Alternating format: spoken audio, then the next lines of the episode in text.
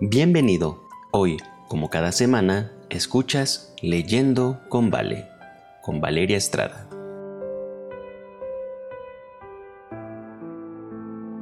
Hola, ¿qué tal? Amigos, qué lindo saludarlos una semana más. Feliz año nuevo. Qué privilegio el poder volver a encontrarnos durante la primera semana del año para continuar con la lectura del libro Atrévete a pedir más de Melody Mason.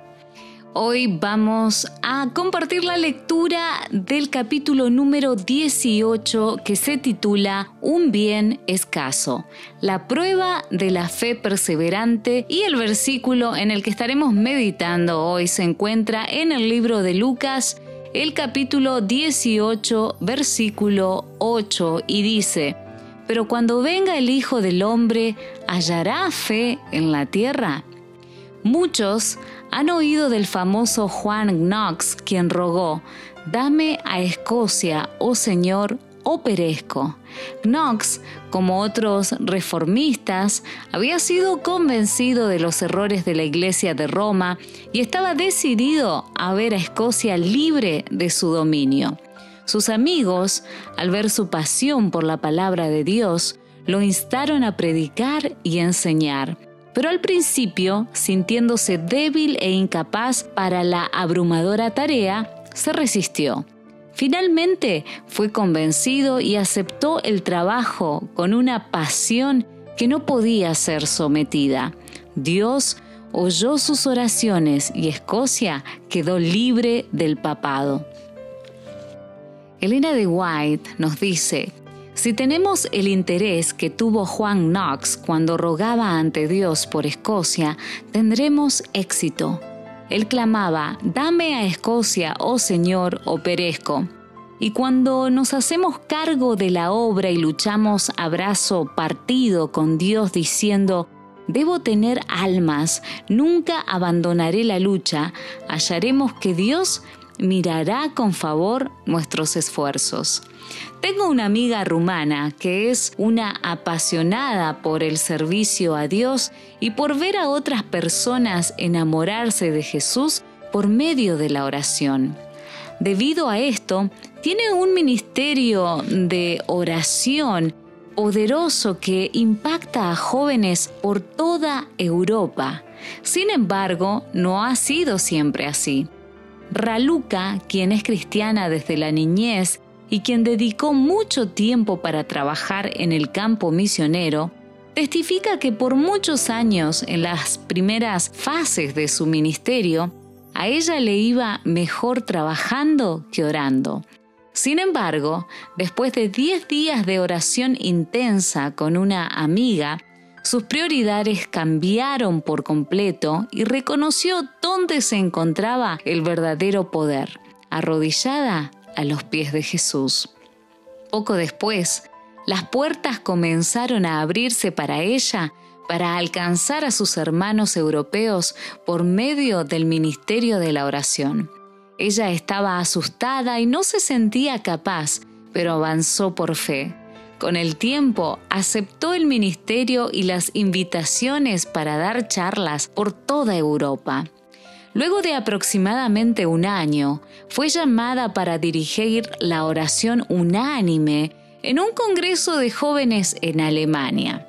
Para ese entonces, pocos de los jóvenes alemanes parecían estar interesados en este tipo de oración desanimada y a la vez desesperada por ver a Dios obrar, se quedó hasta tarde una noche orando por la gente de Alemania. Para su propia sorpresa, comenzó a orar fervientemente, Dame a Alemania, oh Señor, o perezco. Al día siguiente, después de pasar gran parte de la noche en oración, Dios comenzó a abrir puertas e enternecer los corazones de los jóvenes que estaban asistiendo a las reuniones y muchos fueron a orar. Al volver a Alemania casi un año después para el mismo Congreso, quedó maravillada al ver cómo Dios había estado trabajando durante este último año. Cientos de jóvenes, tantos de Alemania como de otros países por toda Europa, se juntaron para orar cada mañana y durante el día. Muchos contaban cómo estaban comenzando grupos de oración en sus propias iglesias y grupos de jóvenes y otros compartieron los milagros que Dios había estado realizando en sus vidas en respuesta a la oración. De forma asombrosa, el fuego reavivador por el cual Raluca había orado estaba comenzando a esparcirse y todavía se está propagando. Dios no siempre trabaja de formas tan drásticas. A veces se dan periodos prolongados de espera antes de que podamos ver respuesta a nuestras oraciones. Y a veces Él quiere probarnos para ver si nuestras oraciones son realmente sinceras. Elena de White escribe, Muchos no tienen la virtud de manifestar una fe viva. Creen que tienen fe, pero solo es un pensamiento o una acción del momento. No perseveran tocando la puerta ni mantienen su petición delante del Señor. No es un pensamiento efímero que se debe ofrecer a Dios.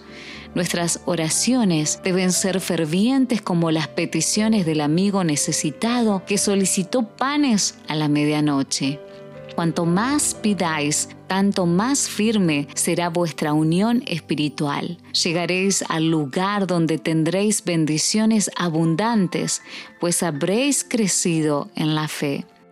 Dios tiene un cielo lleno de bendiciones que quiere prodigar sobre los que fervientemente buscan esa ayuda que solo Él puede dar.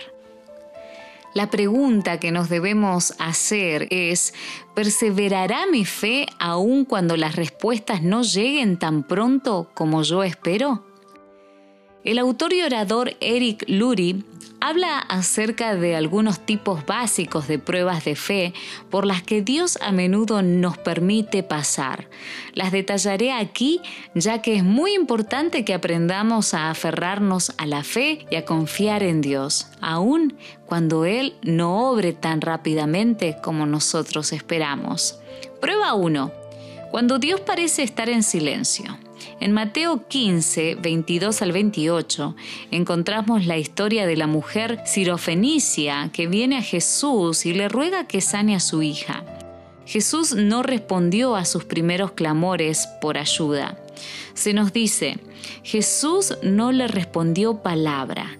Inmediatamente pensamos, si solo hubiese dicho algo, cualquier cosa para aliviar su dolor y mostrarle que se preocupaba por ella, hubiese sido bueno, pero él no dijo nada.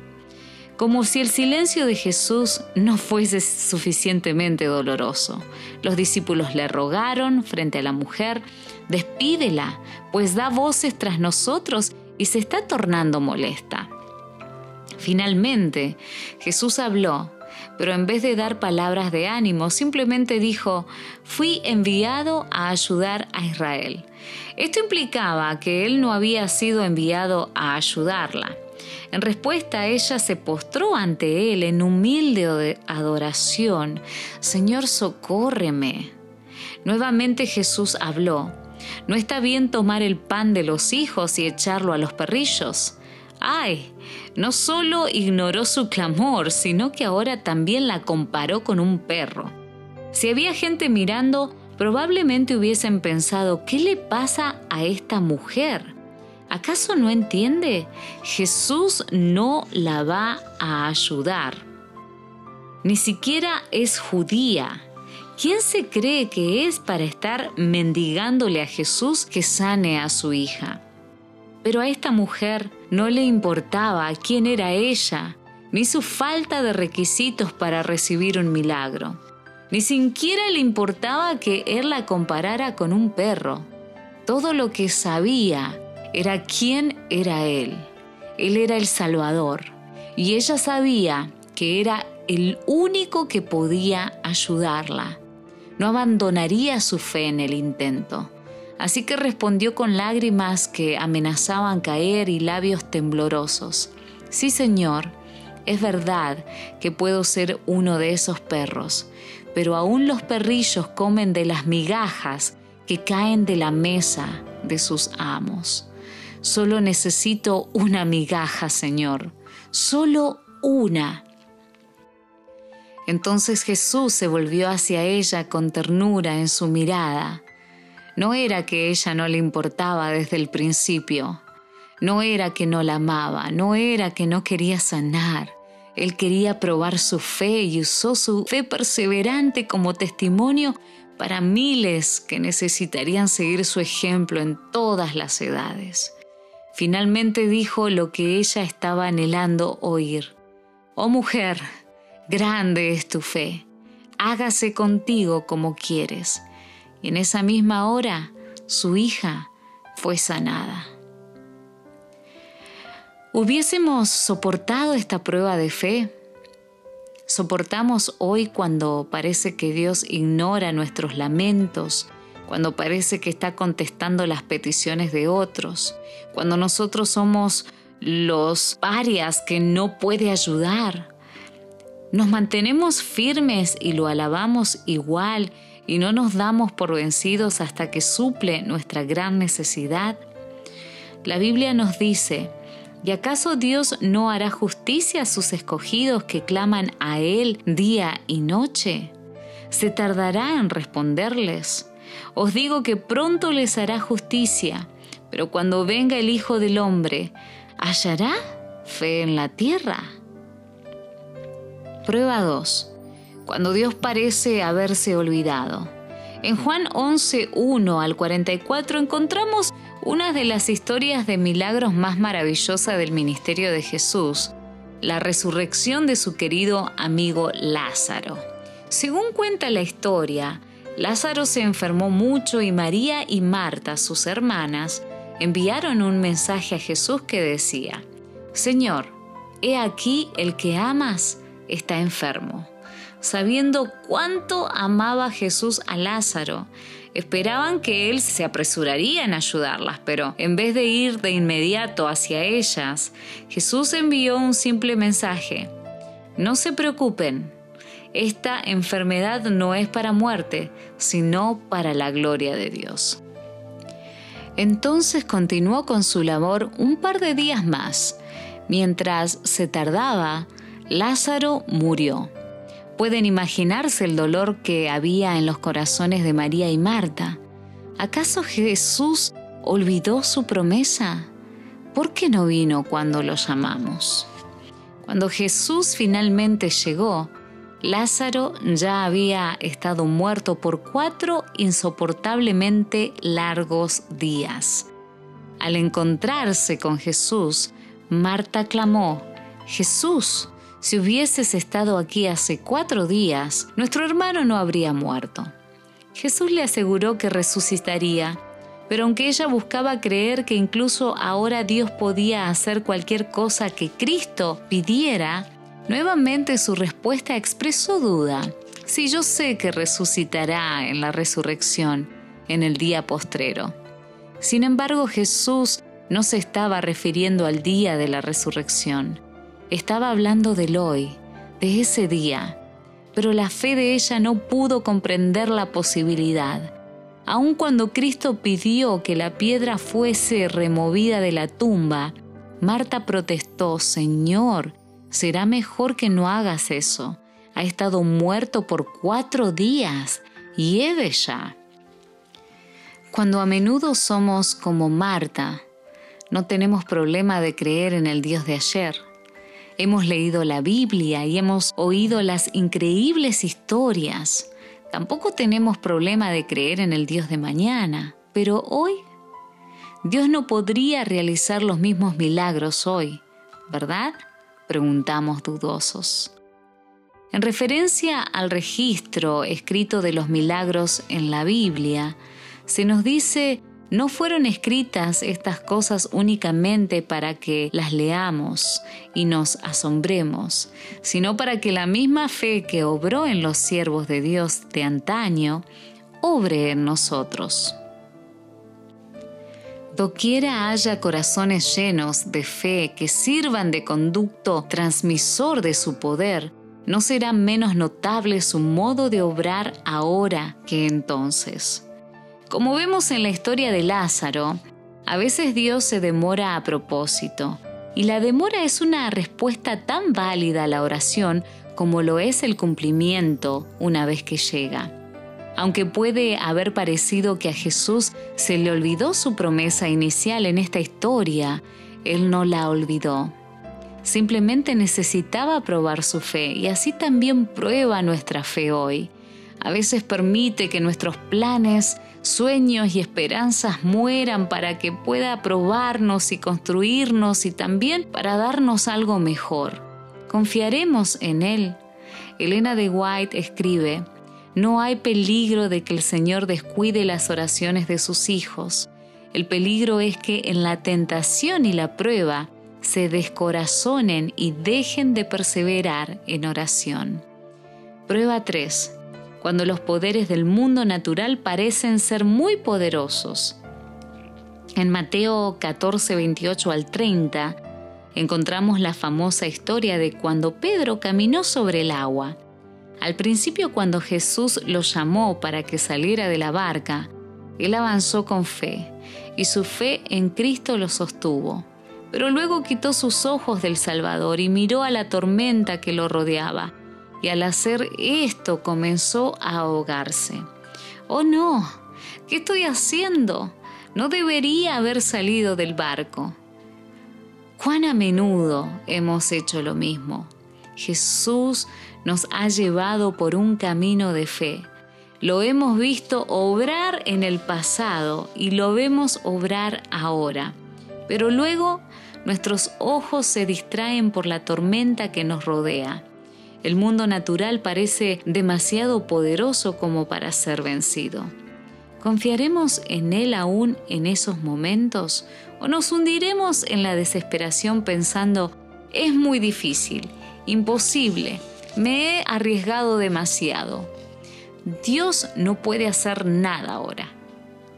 ¿Estás tentado a darle lugar a sentimientos de aprensión ansiosa o de desánimo total?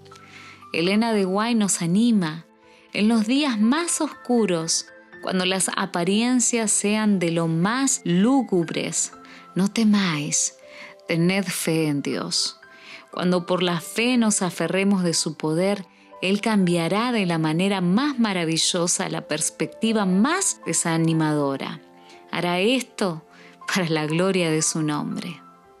L.B. Coleman, autor de Streams in the Desert, Manantiales en el Desierto, escribe, En la vida de todos los grandes personajes bíblicos, Dios obró de esta forma. Abraham, Moisés y Elías no fueron grandes al principio, pero fueron hechos grandes por medio de la disciplina de su fe, y sólo así fueron aptos para las funciones a las cuales Dios los había llamado. Por ejemplo, en el caso de José, a quien Dios estaba capacitando para el trono en Egipto, leemos en Salmos, el dicho de Jehová lo probó. No fue la vida en prisión con sus camas duras, o su comida escasa lo que lo probó, sino que fue la palabra que Dios había hablado a su corazón en los primeros años, sobre el honor que recibiría, mayor al de sus hermanos. Esto estaba continuamente en sus pensamientos cuando su cumplimiento parecía más y más imposible en cada paso de su carrera, hasta que fue echado en prisión, aún siendo completamente inocente, mientras que otros que quizás habían sido encarcelados justamente fueron liberados y él quedó languideciendo solo. Estas fueron horas que probaron su esencia, pero fueron horas de crecimiento y desarrollo espiritual que hicieron que en la hora que se cumplió su palabra, la palabra de liberación, se encontrara apto para la delicada tarea de lidiar con sus hermanos rebeldes con un amor y paciencia inferior solamente a la de Dios mismo. Coleman continúa, no hay persecución que pruebe a las personas como estas experiencias lo hacen.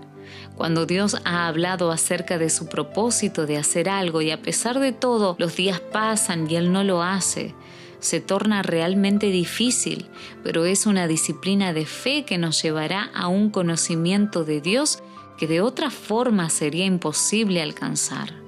Él es más poderoso, mucho más poderoso que cualquier tormenta con la que nos podamos encontrar en esta vida. Prueba 4. La prueba final. Cuando parece que Dios ha fracasado. Y Mateo 27 nos cuenta la dolorosa historia de la crucifixión y la muerte de Cristo. Esta probablemente es la prueba de fe más difícil que pasaremos como cristianos. ¿Cómo explicamos al mundo que nos rodea nuestra fe en un Salvador que aparentemente fracasó? Imagina el dolor de los discípulos en la cruz cuando Jesús permitió que lo torturaran, condenaran y finalmente crucificaran tú eres el Mesías. ¿No es cierto? ¿No es cierto? Casi puedo oírles preguntar con lágrimas cuestionadoras. Si eres quien dices ser, ¿cómo puedes dejar que te hagan esto? Los fariseos y saduceos se burlaron de los seguidores de Cristo. ¿A qué Salvador seguían? Ni siquiera se puede salvar a sí mismo. ¿Cómo podría salvarlos a ustedes? Derrotados y con corazones quebrantados, los discípulos observaron mientras Satanás aparentemente alcanzaba la victoria. Sin embargo, por medio de lo que los discípulos consideraron como fracaso, Dios había ganado una victoria y gloria mayores. La Biblia nos dice en primera de Juan 5:4, y esta es la victoria que ha vencido al mundo, nuestra fe. Nos aferraremos a la fe y oraremos hasta ver la victoria. Cuando parezca que Dios está en silencio, perseveraremos en oración igual. Cuando parezca que se ha olvidado, seguiremos orando. Cuando parezca que el mundo natural tiene más poder o cuando parezca que Él ha fracasado, confiaremos igual en Él y continuaremos orando se nos advierte con seriedad. Los tiempos de aflicción y angustia que nos esperan requieren una fe capaz de soportar el cansancio, la demora y el hambre. Una fe que no desmaye aunque sea probada severamente. En esos momentos ninguna profesión de fe nos salvará. No, debemos tener fe real en Cristo esta será nuestra última gran prueba y solo aquellos cuya fe persevere hasta el final serán salvos. Al cerrar este capítulo, recordemos que si queremos tener el bien escaso de la fe perseverante que puede soportar aún cuando no vemos la respuesta inmediata a nuestras oraciones, debemos alimentar nuestra fe con la palabra. Debemos reflexionar en las promesas cuando vengan las pruebas, debemos aferrarnos al Señor con una fe que no se soltará. Además, debiéramos llenar nuestra mente con los testimonios de la vida real de aquellos que han transitado por este sendero antes. Hay muchos testimonios así, incluso de los tiempos modernos, y estas historias que aumentan la fe nos animarán a vivir la nuestra. Por supuesto, una de las mejores historias es la que se cuenta en el libro El conflicto de los siglos. ¿Qué testimonio poderoso han dejado para nosotros los apóstoles y los reformadores cristianos a lo largo de la historia? Este es el tipo de testimonios que necesitamos hoy. Caminemos por fe, hablemos de la fe, alimentémonos de la fe vivamos la fe y perseveremos en la fe. Dios quiere hacer más por nosotros y nos está desafiando a seguir pidiéndole más con fe. Recuerda, sin importar lo que venga más adelante, nuestro Dios no falla ni fallará. Podemos confiar en Él. Podemos confiar en su palabra aún cuando esté en silencio. Gracias por escuchar. Te espero la próxima semana con el capítulo número 19 que se titula Resistiendo cuando Dios dice que no. No olvides compartir este podcast con familiares y amigos. Seamos canales de bendición y juntos, cada semana, continuemos leyendo con Vale.